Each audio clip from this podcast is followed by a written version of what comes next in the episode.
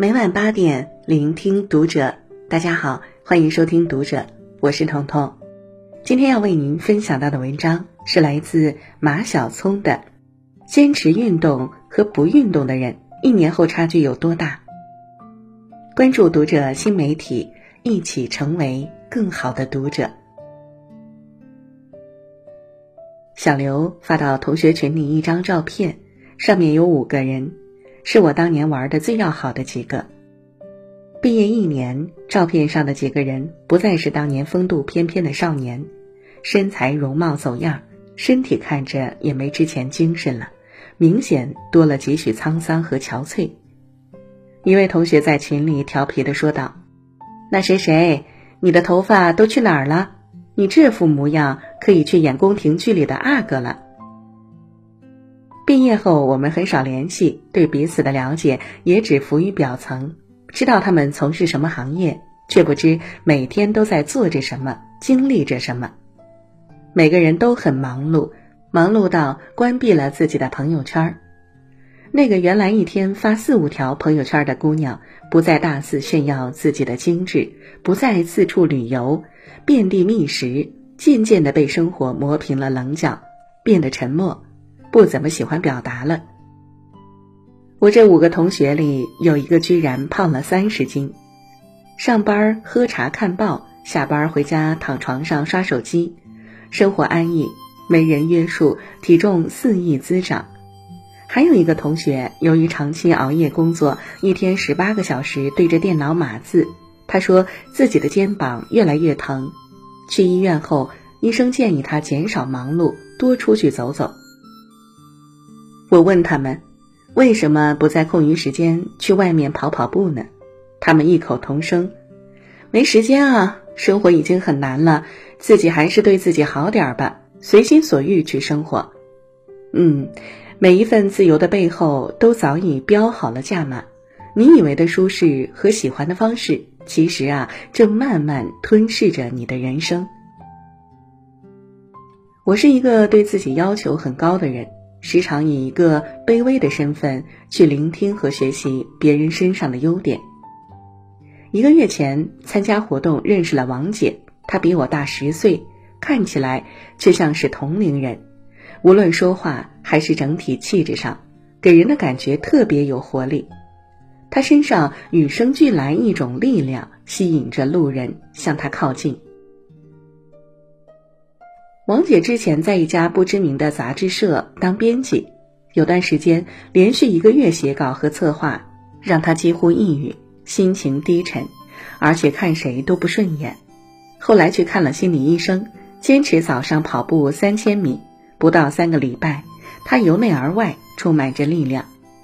王姐说：“这个快节奏时代下的年轻人更应该多加运动，跑步。”可以给大脑带来更多的氧气，使工作的每一天都充满激情。而且啊，运动可以给我们带来快乐的情绪，改善抑郁，舒缓压力。当然，最重要的是，现如今人人都在拿命赚钱，运动是我们都必须要打的疫苗针。十年过去了，王姐依旧保持当年的容颜和身材。这些年里，他兢兢业业，对待任何事情勤奋踏实。如今，从当时的打工者混到了现在的总编，他很感谢运动。正因为每天的坚持，让他拥有了一个自律的人生。这样的人生虽经历了太多痛苦和泪水，可收获了一个不一样的自己。之前在豆瓣上看到一个问题。坚持运动后，你的生活有哪些变化呢？下面近万条评论，给我感触最大的一句话是：运动给了我重生的机会。生活就像骑自行车，要想保持平衡，就要不断运动。是啊，坚持运动是我们最好的生活状态。我妈从小在我耳边唠叨。平时要注意身体啊，多一些运动，别像隔壁家的孩子三天两头感冒生病。那时候我不太理解，大冬天的，他为什么一定要让我走着回家？长大后，我愈发明白，身为子女，茁壮成长、拥有健康的身体是我们最大的底牌。十三岁的时候，我喜欢上了跑步。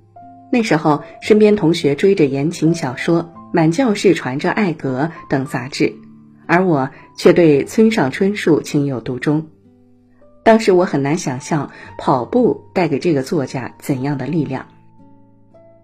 看着看着，他在书中给出了答案。我写小说的许多方法是每天清晨沿着道路跑步时学到的。坚持运动和自身事业发展息息相关，我深有同感。近十年来，我一直在模仿村上春树的生活方式，热爱运动，坚持写作。每次早起时，总想下意识让自己再多睡会儿；跑步时，内心总有一个小人在说：“你跑不动了，停下来吧。”包括跳舞和瑜伽。脑海时常会跳出一股负能量，太受罪啦，咱们放弃吧。我很庆幸的是，挣扎了好些天，正面角色战胜了所有的负面情绪。每天坚持着运动，不仅改变了体质，而且对我整个人都带来了极大的影响。运动让我学会了坚持，懂得吃苦，不轻言放弃。它赐予我正确的三观，让我明白世间任何事物都不会不劳而获，同时也告诉我苦尽甘来的真正含义。而这些在做人中给了我很大的支持和动力。